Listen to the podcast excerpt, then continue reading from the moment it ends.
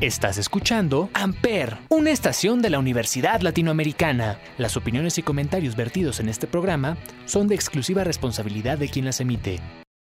Amper Radio presenta.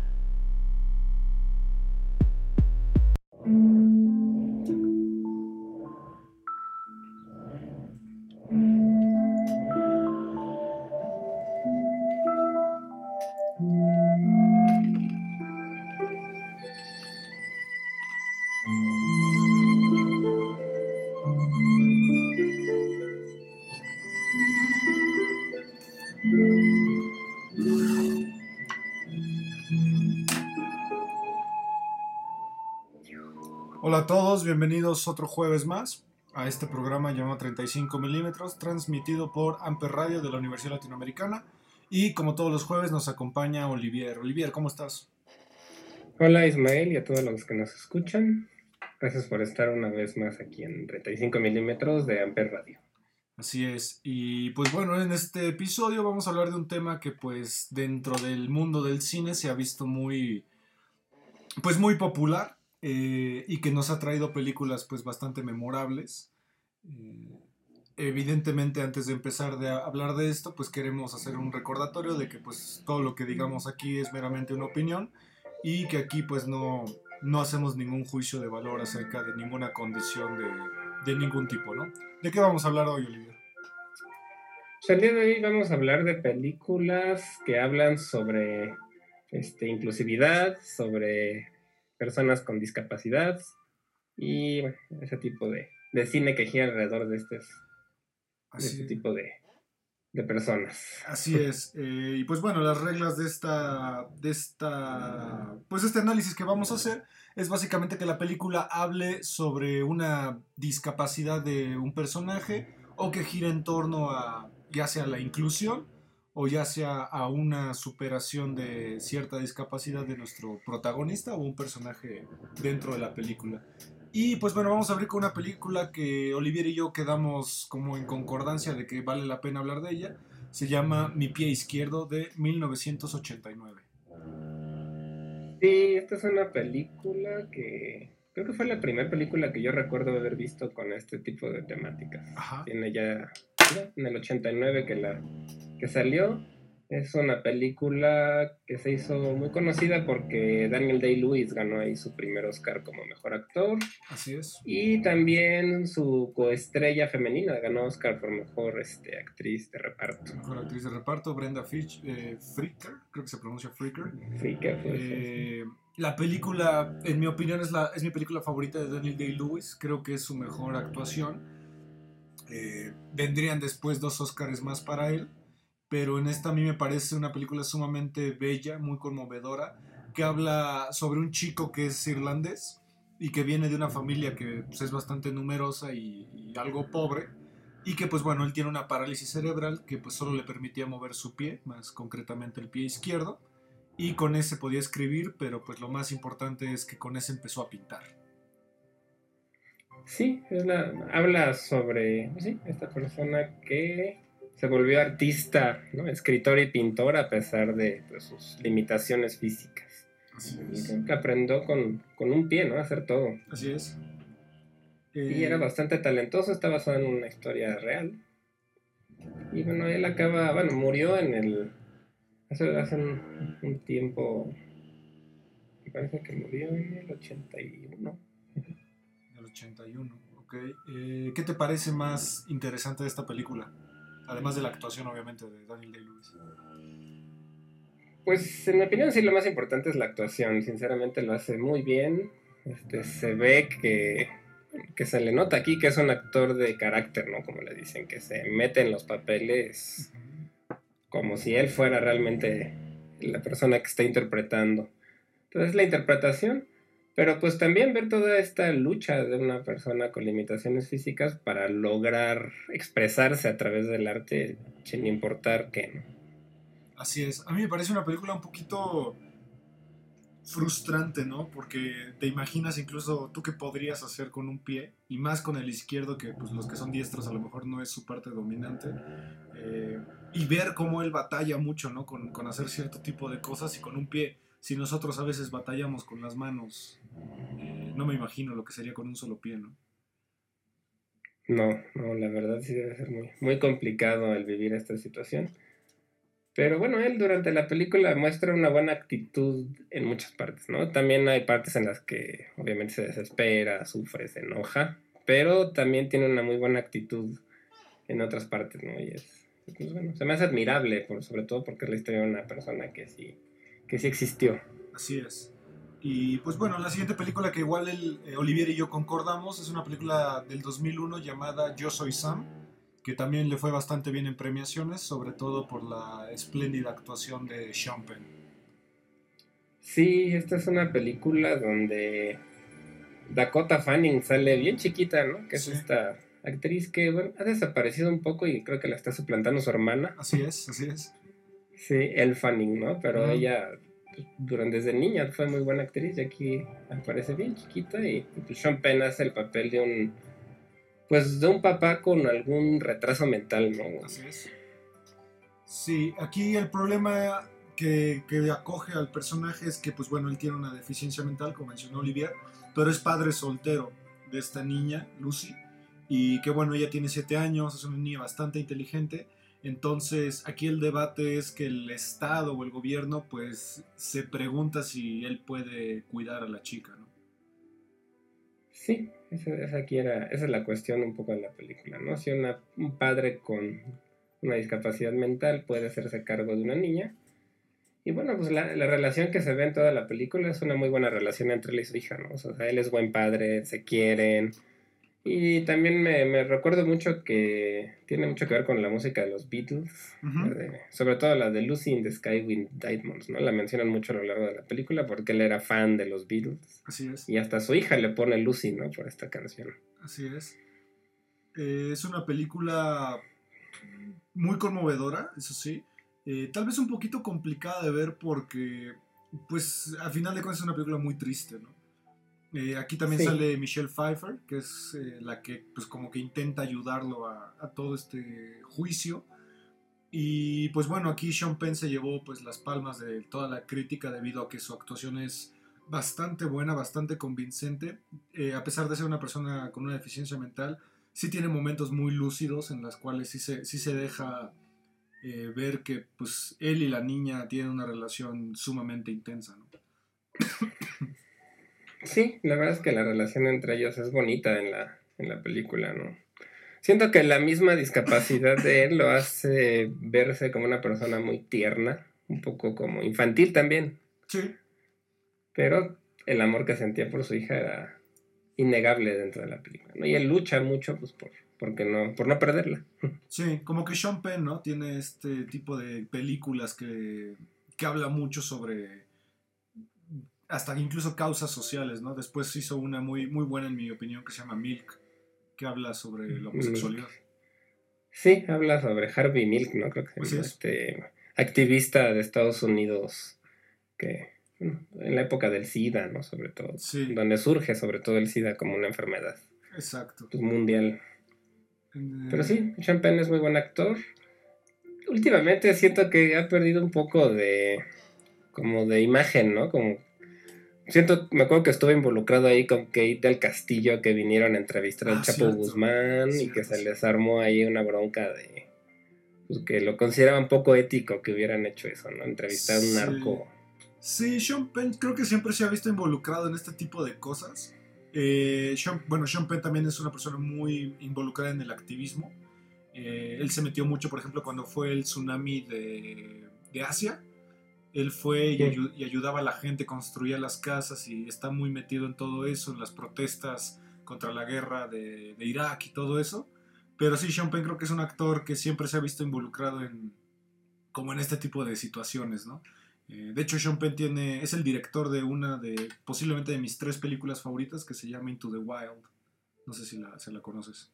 Sí, sí, sí, de este chico que se pierde en el bosque y bueno, es la historia de él, ¿no? Que se va a vivir como una van en medio del bosque. Exactamente. Porque quería estar alejado de la sociedad. Sí, ya luego hablaremos de esa peli. ¿Qué película nos traes además de estas? Pues después de esta, eh, hay una que, que me gusta mucho, que es bastante conocida, que ya hicieron un remake este, en Estados Unidos también, que se llama Los Intocables, podría ser, o de Intouchable, que es una película francesa, este, dirigida por Olivier Nakashi y Eric Toledano, son dos directores. Y bueno, que cuenta la historia de una persona con mucho dinero que tiene paraplegia, ¿no? Que solo no puede mover, pues prácticamente más que la boca. Así es. Y le contratan a un, a un joven para que lo cuide. Y bueno, es la relación que empiezan a tener ellos dos, ¿no? Cómo el joven empieza a impulsar al señor para que sea más alegre, para que se anime a hacer cosas, para que salga a pesar de su discapacidad y le va cambiando el humor, ¿no? Como que se va transformando el Señor en una persona más alegre a pesar de sus adversidades. Sí, aquí, aquí habla de varias cosas, ¿no? Habla, habla mucho sobre esta gente que su discapacidad lo ha, lo ha eh, quizá hundido, ¿no? En, una monotonía de que pues no puede salir de, del hecho, ¿no? De ser eh, discapacitado o, impedido.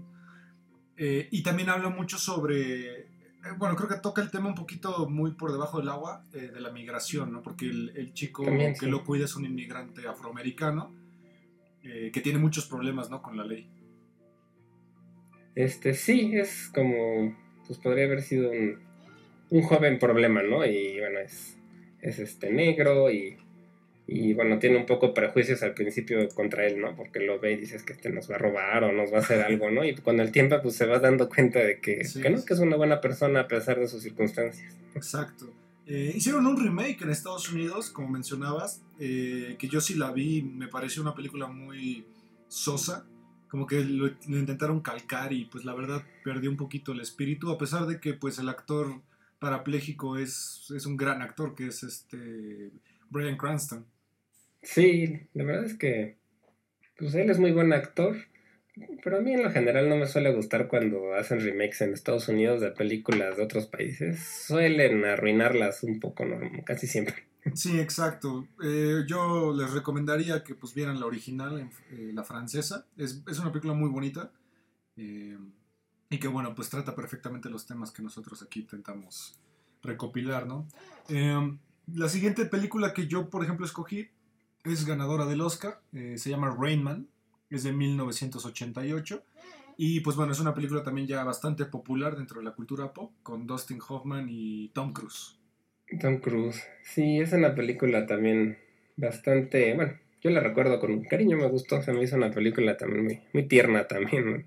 Y pues cuenta la historia de Tom Cruise que tiene que hacerse cargo de su hermano mayor que es autista. Así es. Y entonces pues va por él, se lo lleva como se lo lleva a su casa, viven juntos y es pues esta relación que tienen entre los dos y cómo a Tom Cruise le cuesta trabajo entender a su hermano al principio y después van agarrándose un cariño bastante fuerte y bueno, cuentan ciertas cosas de, lo que sufren personas con autismo también, ¿no? Sí, eh, y que, que es una película curiosa porque al final eh, que creo que lo más relevante a, nivel status quo es que creo un concepto, ¿no? Un, casi casi un adjetivo de que la gente que es buenísima en las matemáticas, pero que tal vez es un poquito inadaptada, le dicen que es un Rayman, ¿no?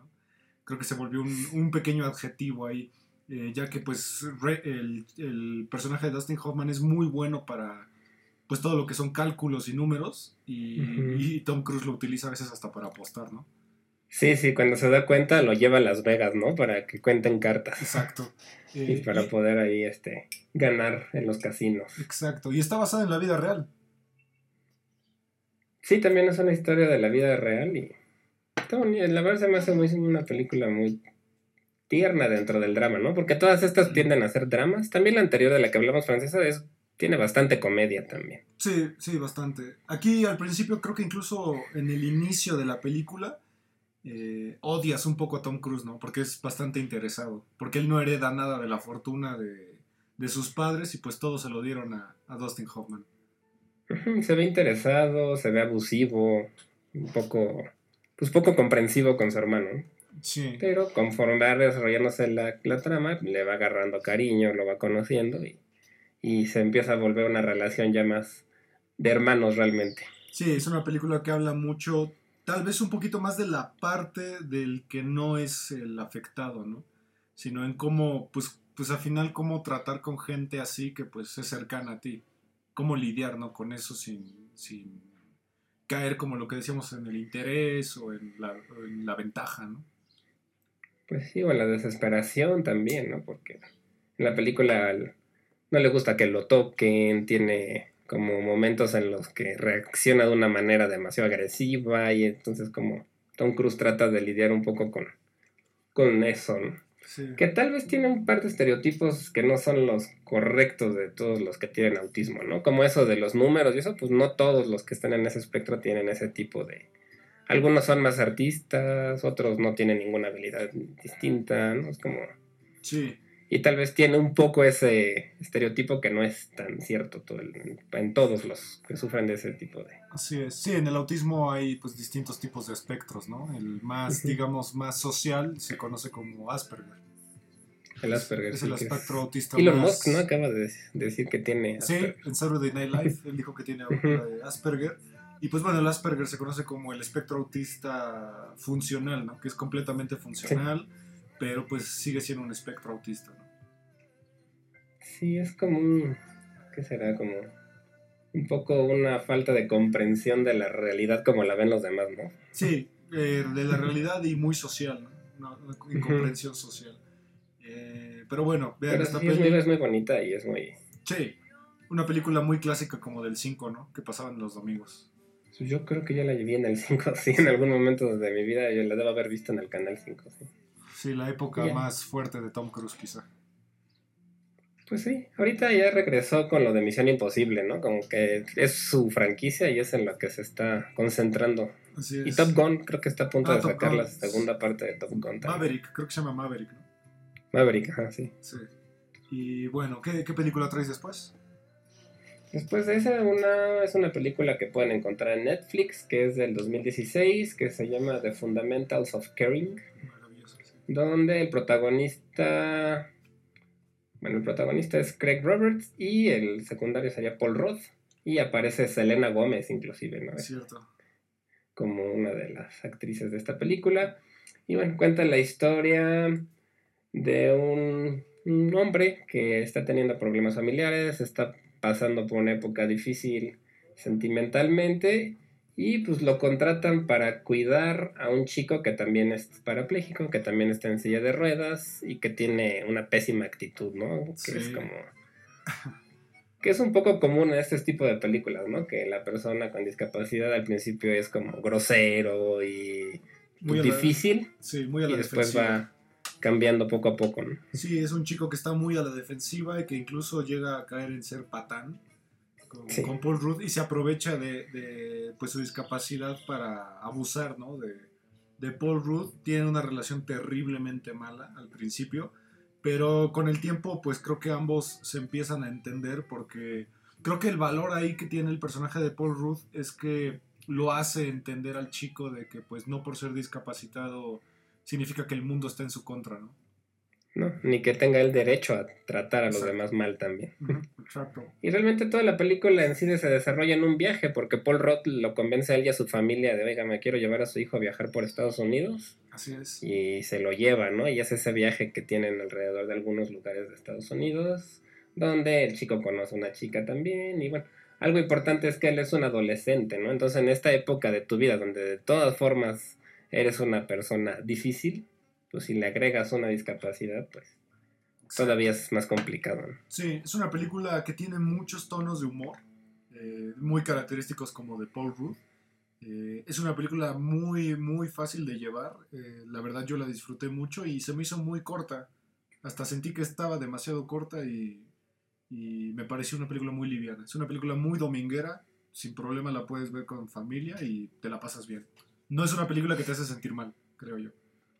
No, no, de hecho no, no es un drama tan pesado como podría ser mi pie izquierdo, por ejemplo. Sí, es, es un drama mucho más pesado. Yo soy Sam, pues tiene sus momentos. Pero sí, esta es una... Más cómica. sí, es cómica, tiene momentos de humor negro, momentos inclusive en los que te hace sentir bien, ¿no? feel good movie. Entonces es una película familiar, digamos, que la pueden ver con toda tu familia sin ningún problema. Exacto. Y que vale la pena, ¿no? A mí me sorprende Paul Rudd cómo se sigue viendo joven todavía. Sí, ese, ese tipo tiene un pacto con el diablo. Yo lo conocí a él tanto en Friends como en Clueless. Y lo sigo viendo igual. En, ahorita lo vi en Avengers, en Endgame. Y está idéntico. Sí. No se ve envejecido para nada. No, no, y es, y es del 69, o sea, ya tiene sus años, pero se sigue viendo joven, ¿no? Así es. Pero bueno.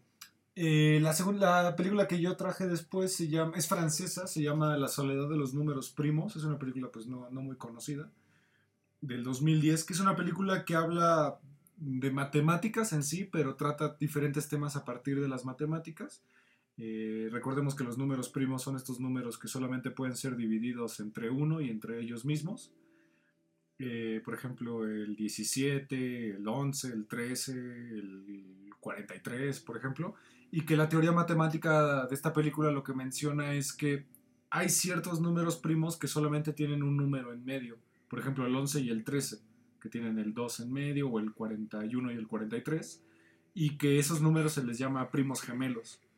Entonces es una teoría que también habla de que en el mundo real tenemos cada quien un primo gemelo, una persona que sufre las mismas características que nosotros, pero exclusivamente son solo esas dos personas. Y habla de un chico que pues le encantan las matemáticas, pero que es un inadaptado social. Y que conoce a una chica que pues tiene muchos problemas, entre ellos eh, tiene una anorexia muy fuerte, ¿no? Y que habla justamente de pues como dos personas que se ven impedidas, ya sea físicamente, emocionalmente o socialmente, se llegan a encontrar, ¿no? Sí, ese concepto yo no lo... Esta yo no la he visto, este, el concepto me parece bastante interesante. Sale Isabela Rossellini. Ujú. Conocida por, por las películas de David Lynch. Sí, justamente. Fue su musa Sí, es muchos muy, años. muy buena actriz. Así es. Sí, este, este suena un- es una temática interesante. Yo tengo que confesar que soy analfabeta matemático. entonces, los números primos y eso me, me cuesta trabajo con todos tipos de conceptos, ¿no? Pero es- está, Es discalculia. bastante interesante. Se llama, se llama discalculia. Eso. Discalculia. Discalculia. es como una dislexia, pero a nivel de matemáticas. Sí, pues yo digo, nunca me lo han diagnosticado, pero por algo estudié comunicación. Así es. Pero bueno, es una película con una temática interesante. Si les gustan las matemáticas es, es curiosa. Pero sí, igual que como dice Olivier, la, la- el planteamiento de que pues tenemos todos una persona que, que sufre o, o se congoja, ¿no? Por los mismos problemas que nosotros, creo que a final de cuentas se vuelve esperanzador, ¿no? Un poquito. Pues sí, te hace sentir tal vez que no estás solo, ¿no? Exacto. ¿Qué película traes después? Después de este, una película del 2017 que se llama Wonder, que está basada en un libro con del mismo nombre. Este, de hecho, el, el escritor también fue de los escritores del guion. Está protagonizada por Owen Wilson, Jacob Tremblay. Y pues cuenta la historia de un niño que tiene una deformidad facial. Así es. que bueno, sí tiene un rostro este, un poco deforme y bueno, cómo los, los papás lidian con él, sobre todo en su momento de ir a la escuela, ¿no? Para evitar el bullying, bueno, no evitarlo, sino que lo supere, que lo acepten sus compañeros. Y pues tienen la característica de que el chico, precisamente por la pena que le da su rostro, va a la escuela con un casco de astronauta, ¿no? Así es. Eh, es una película, a mí me conmovió mucho, me parece muy, en parte muy cruda porque son niños, ¿no? Como que el niño siempre termina siendo tan directo, tan agudo en su pensar que pues termina siendo hiriente. Eh, es un niño que pues como dice Olivier tiene una tiene ciertas deformidades en la cara debido a ciertas operaciones que tuvo que hacer desde muy bebé y que otra característica que me parece muy curiosa es que el papá le ayudó a superar como todas su- sus incapacidades a través de Star Wars. Me pareció muy, muy cool eso. Sí, justo tipo Da- Darth Vader, ¿no? Exacto. Y todo este tipo de, de que no hace falta tener cara bonita para ser alguien importante. Exacto, de hecho el niño trae su trencita de Padawan y todo. Y pues bueno, los problemas al final de cuentas terminan siendo los mismos niños, ¿no? Que pues un niño al final termina siendo su amigo, pero pues el niño también se ve involucrado en que qué dirán los demás, ¿no? De que yo me junto con el chico raro. Sí, sí es una película difícil en ese aspecto, porque como dices, los niños suelen ser muy crueles, ¿no? Sí, y, pues esa crueldad se demuestra a través de sus compañeros de escuela que lo, lo bulean constantemente por una parte de la película, ¿no? Pero bueno, él a través de su buena actitud, porque es un niño, pues buen niño, ¿no? Es una buena persona, pues se va ganando poco a poco a la gente. Sí, también me sorprendió mucho ver a Julia Roberts, tenía como ya mucho tiempo que no la veía en algo y aquí la verdad los papeles de los papás, que son Owen Wilson y Julia Roberts, eh, también juegan un papel importante, ¿no? Como tus papás, bueno, como en general tu familia afronta una situación de esta índole, ¿no? Porque también tiene una hermana mayor que pues a la hermana incluso le da pena decir que él es hermano. Sí, que es hermano, ¿no? Que pues es algo que puede pasar, yo creo que en todas las familias, ¿no? Inclusive cuando eres niño a veces te llega a dar vergüenza a tus papás que no te vean en la escuela y cosas así. Sí. Más tú, pues, si tienes un hermano con alguna discapacidad y estás viendo que los demás no lo aceptan. Así es. También sale Mandy Patinkin, de hecho. También Él no recuerdo quién es. Es el de la princesa encantada. No, la princesa. The Princess Bride. ¿Nunca has visto esa película? Creo que no, no lo ubico. Salía en Homeland también. Pero, Pero es un tipo que fue muy famoso en los ochentas, con esa película de la princesa encantada, no, no The Princess Bride. La princesa prometida, creo la princesa prometida. Me suena tal vez el nombre, pero no, tal vez no, no la recuerdo bien. Pero bueno, véanla, es una película, eh, sí duele ciertas cositas que pasan en la película. Sí. es de lágrima fácil, si, si ustedes son de lágrima fácil, posiblemente lloren, ¿no? Pero bueno, eh, hablando de películas complicadas, eh, yo escogí una de uno de mis directores favoritos que es David Lynch. Es de 1980 y es una película que se llama El hombre elefante con Anthony Hopkins.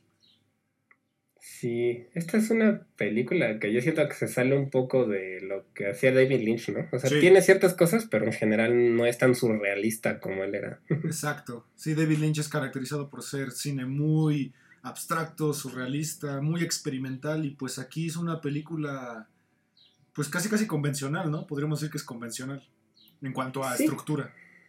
En cuanto a estructura, sí. Habla pues de una persona que sí existió también, ¿no? Que, tiene esta enfermedad de elefantiasis, en la que te pueden crecer ciertas partes del cuerpo de una manera desmedida, ¿no? Este, y se van deformando con el tiempo y, y bueno, en esa época era pues, considerado un monstruo, ¿no? Esa persona. Así es, de hecho lo tenían a él coexhibido, casi casi como el, una parafernalia, ¿no? De, la, de feria, eh, una atracción, perdón, una atracción de feria, hasta que llega un doctor que es interpretado por el maravilloso Anthony Hopkins y pues lo ve y, y quiere ayudarlo porque le da una tristeza terrible su condición, lo ayuda y se da cuenta de algo impresionante, que el hombre elefante, que en este caso es, el ya fallecido y uno de los actores más increíbles que yo he visto, que es John Hurt, eh, se da cuenta de que el hombre elefante no es precisamente ni inculto ni tonto, todo lo contrario, es una persona sumamente educada, sumamente inteligente y que termina teniendo un corazón inmenso. ¿no?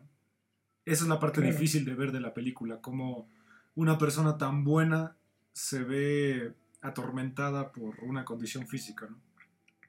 Pues sí, es como esto de que la belleza no lo es todo, ¿no? Ni es indicador de que seas bueno o malo. Y al contrario, ¿no? Una persona que tal vez no cuenta con belleza física puede tener una belleza interior muy grande. Así es. Eh, una película complicadísima de ver, creo yo, tanto por la parte pues estética, porque el maquillaje que le ponen a John Hurt es bastante realista. De hecho, creo que ganó el Oscar a mejor maquillaje, si no me equivoco. Eh, es una película muy cruda, muy cruel. Y, yo, lo personal, cuando la vi, eh, incluso la compré en DVD porque me gustó demasiado. La vi y sentí, sentí mucho odio, ¿no? Por, por la raza humana. Me dio, me dio más que tristeza, me dio mucho coraje. Sí, podría ser desesperanzadora, ¿no? Además es una película de en blanco y negro, por ejemplo, ¿no? Que es este eso a veces le da una carga un poco más, artística tal vez a las películas. Sí, más cruda. Sí, y bueno, pues realmente sí es cierto que puede llegar a ser un poco desesperanzador, te puedes molestar con las circunstancias de él. Así es. Y pues Bueno, la- si les gusta David Lynch, es pues, un clásico ya de él. Y tiene esta característica, ¿no? Que se sale un poquito de, de lo que él venía haciendo con surrealista, sobre todo, que es un poco su estilo, ¿no? Así es. Pero bueno, eh, ¿tú qué película traes siguiente? Después de esta, que es la última que yo tengo, es una película del 2018 que se llama Don't Worry, He Won't Get Far on Foot. O No te preocupes, no va a llegar muy lejos. Algo así le pusieron en español? Sí, yo la conocí así como dices, en español. No te preocupes, no va a llegar muy lejos. Sí, es una película de Gus Van Sant, que a mí me gusta mucho como director. No todo, pero tiene muy buenas películas. De hecho, tiene otra que se llama Elephant, por cierto. Sí, es del el tiroteo que hubo, bueno, la masacre que hubo en la escuela de Columbine, ¿no? Sí, está inspirado en eso. Es muy buena esa Y película. bueno, sale Jo- Joaquín Phoenix, que muchos dicen que esta es una de sus mejores interpretaciones, antes del Joker. Ajá. Sale Jonah Hill, ya, ya delgado, que él Sí, bajó un montón de peso y aquí ni lo reconoces, si no te fijas, ni lo reconoces. sí, sí, sí.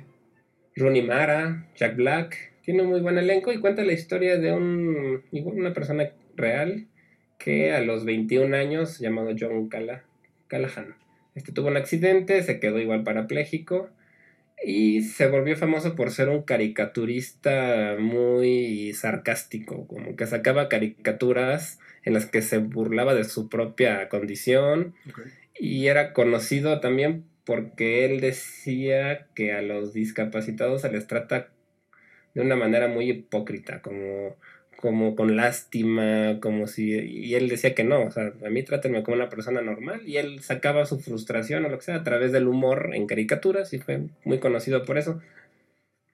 Es una película bastante interesante y, también es divertida, es- tiene humor negro, es un personaje que no siente como que no tiene una no se siente no tiene autolástima no o sea no se no tiene lástima por él mismo y eso es me parece algo muy interesante Sí, creo que, creo que es una de las líneas que, que estas películas tratan de mantener siempre, ¿no? Como que no, no le tengas lástima a una persona con una discapacidad, porque pues eso no le quita el, no le resta valor humano, ¿no? no no para nada y también bueno gira alrededor de, del arte de las caricaturas de los pues sobre todo de moneros no que le llaman en México el estilo de dibujo Así es. Y, y bueno, ya que estamos hablando de esta parte de la no minorización de, de estas personas, yo traje una que es más bien una novela gráfica eh, que habla un poquito sobre ese tema, se llama Arrugas, es una novela gráfica española de Ignacio Ferreras, que tiene una versión animada, pero que es como muy underground, eh, que habla justamente de la vejez, ¿no? Habla justamente de que muchas veces caemos en la idea de que la gente vieja ya no sirve, ¿sabes? Y que ya no tienen vida, solamente están esperando morir, ¿no? Y aquí nos habla de un grupillo de, de ancianos, ya, ya ancianos de edad muy avanzada, que tienen unas aventuras casi, casi adolescentes, de que se tratan de escapar del asilo, de, de que no quieren tomar sus píldoras y las esconden, etcétera, etcétera, de que se intercambian eh, las dentaduras postizas para poder comer cosas que les gustaban de, de jóvenes. Y ya habla mucho de eso, ¿no? De, de cómo los ancianos a veces nos parecen criaturitas intocables que ya, ya solo hay que ser bonitos con ellos, ¿no? O amables. Cuando pues siguen siendo incluso, mm, son evidentemente más sabios que nosotros y que han vivido más experiencias. Entonces, creo que se ha perdido mucho ese concepto que, pues, por ejemplo, en la antigua Grecia se tenía, ¿no? De que el anciano era, pues, la persona más importante. Sí, yo esta tampoco la he visto, pero el tema me, me llama la atención también, porque sí es cierto que muchas veces se ve a la, a la tercera edad como, pues como ya nada más hay que esperar a que termine la vida de una persona y no, realmente todavía tienen muchísimo que aportar. Y como dices, ¿no? Inclusive su forma de comportarse puede ser mucho más juvenil de lo que uno querría, Así es. creería a veces, ¿no? Y Sí. está padre ver esa perspectiva desde el punto de vista de, pues, un anciano y cómo viven su vida, ¿no? Sí, es una película que creo yo que si ustedes todavía tienen abuelos, o en, en todo caso que sus padres eh, sean gente ya de, de edad avanzada, vale mucho la pena verla debido a pues esta idea, ¿no? De revalorizar a la gente anciana, de que pues su vida no está perdida a pesar de su edad. ¿no? Sí, es un... Está, está padre el concepto ese. Y creo que hace falta porque a veces, no es que sea una discapacidad como tal, la edad avanzada, pero, pero muchas veces lo podemos llegar a pensar como eso, ¿no? Sí. Sí, así es. Y pues bueno, la última película que yo traje es una de mis películas favoritas, se llama One Flew Over the Cuckoo's Nest, o Alguien voló sobre el nido del cuco, eh, que es de 1975, y en mi opinión, después de The Shining, es la mejor actuación de Jack Nicholson. No sé si. Sí, este, sí, es una película que a mí también me gusta mucho. También está basada en una novela. ¿no? Sí. Y, hasta en Los Simpsons ha salido un, es esta parodia de esta película. Es, el episodio, es el episodio prohibido. Es el episodio infame de Los Simpsons porque es donde conoce a Michael Jackson. Justo, está Michael Jackson. Censuraron, y censuraron ese episodio porque Michael Jackson no pidió permiso para usar su, su voz. Sí, y además después con lo que pasó con Michael Jackson y sus antecedentes, y eso también ya la, de todas formas lo prohibieron o lo petaron ya de, de Fox, que me parece. Así es. Porque no quieren que hable de Michael Jackson, pero hay una parte de esta película que me gusta mucho, que hay un, un nativo americano, que es un señor enorme, que no habla, ¿no? Y que está ahí todo el tiempo callado. Pues, sentado, ¿no? Y de pronto en una parte de la película habla, ¿no? Y todos te quedan sorprendidos y él dice, pues es que nadie nunca me había hablado a mí. Sí, sí, sí. Nadie me había preguntado nunca nada, ¿no? Sí, sí, sí. me, gusta mucho esa parte. Como... Es, es una película interesante porque habla eh, de un criminal que es Jack Nicholson que fue transferido a un centro psiquiátrico porque él finge estar loco para evitar la, justamente la cárcel. Y y ahí se da cuenta de que la gente con enfermedades mentales que ya está internada eh, tienen una belleza, ¿no? Una belleza y una forma de vivir muy particular porque la gente los trata pues a un nivel de marginación, Y que ellos a final de cuentas, como lo mismo que los ancianos, siguen teniendo una vida. Sí, claro. Y también habla sobre cómo se les trata, ¿no? En los, en los manicomios o como se les, se les llame hay una figura que hace no mucho cercano una serie basada en ella, ¿no? Que se llama Ratchet, que es la enfermera, que es una, pues, una maldita, ¿no? Que trata muy mal a los, a los internos. Y hace poco salió como de esta, es parecida a las de American Horror Story, porque inclusive es la misma ah, y todo. Asylum, ¿no? Con esto. Asylum, pero se llama Ratchet la serie y salió hace poquito en Netflix y está basado en esta enfermera de esta película. Ok. Eh, es una película muy divertida. Eh, la verdad no es tan dramática, es una película más de humor porque pues Jack Nicholson es genial aquí. Eh, debido a que Jack Nicholson termina empatizando con ellos y se da cuenta de que pues son bastante divertidos. O sea, de hecho hay, una ocasión donde incluso los, los escapa, ¿no? Los, los medio secuestra con un autobús y los lleva a conocer pues ahora sí que el mundo exterior del cual ellos son privados. Sí, salen como en un barco, ¿no? Así es, se los lleva en un autobús y los zarpa en un, en un barco, justamente. y También sale Dan, Danny DeVito. Danny DeVito, sí. Y, y, ¿cómo se llama este actor? Que nunca me acuerdo cómo se llama. El que está enamorado de una enfermera. Nunca me acuerdo cómo se llama ese actor. Pero él es el que da voz a Chucky. es el, creo que se llama William Redfield. William Doyle, ¿no? William Doyle, William Doyle. Eh, me parece esa parte muy, muy linda porque él está enamorado de una de las enfermeras. y es un, es un romance muy curioso, ¿no? Porque como que Jack Nicholson lo, lo envalentona a que, a que hable con ella, pero pues termina siendo una, un impedimento su condición, ¿no? Para cosas tan naturales como el amor. Sí, claro. Pues Jack Nicholson se termina volviendo como su defensor, ¿no?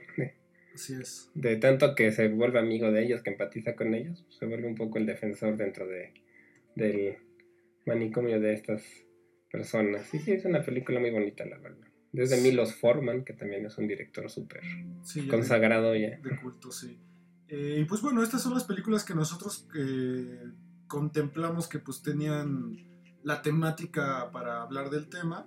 Eh, algo que yo he notado mucho en estas películas es que normalmente, bueno, no es, una, no es una regla, pero es algo que se da.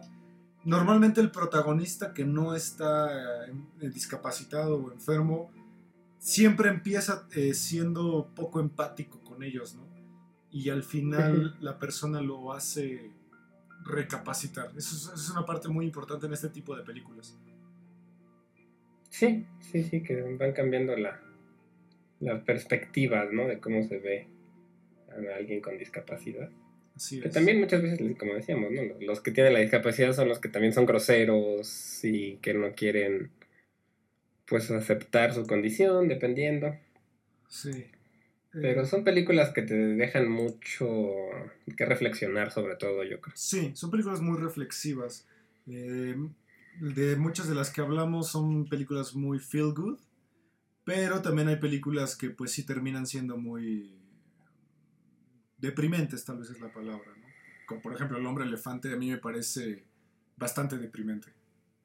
Sí, mi, mi pie izquierdo también es Sí. bastante triste. Yo soy Sam también puede ser bastante triste. Sí, pero bueno, al final de Pero cuentas... sí, o sea, sí, sí son. Pero creo que valen la pena, ¿no? Por esa parte de, de la reflexión. Y pues de acercarse tal vez un poco más a otra perspectiva. Así es. Entonces, pues bueno, nuestra reflexión termina siendo esa, de pues que bueno, las personas con discapacidad no, no les resta para nada su, su enfermedad, eh, su calidad humana, y que pues al final terminan siendo personas igual que nosotros, que solamente sufren algo que nosotros no, pero pues siempre creo que podemos empatizar, ¿no? Con ellas. Sí, y también, por lo menos en mi caso, a veces te ayuda a ver que, que pues a veces uno, los- nuestros propios problemas a veces los crecemos tanto, ¿no? demasiado y no, como que perdemos un poco la perspectiva, ¿no? Así es. Y a valorar, ¿no? También lo que tenemos nosotros. Valorar lo que tenemos, sí, exactamente, ya, digamos, a no quejarnos tan fácilmente de lo que tenemos. Así es. Y pues bueno, pues gracias por escucharnos otro jueves aquí en 35 milímetros, eh, transmitido por Amper Radio a través de la Universidad Latinoamericana. Olivier, muchas gracias por acompañarnos otro jueves. Gracias a ti, Ismael, y gracias a todos los que nos escuchan en Amper Radio y pues no se olviden de checar todos los proyectos de la estación. Así es. Cuídense mucho y nos vemos el próximo jueves. Hasta luego. Hasta luego.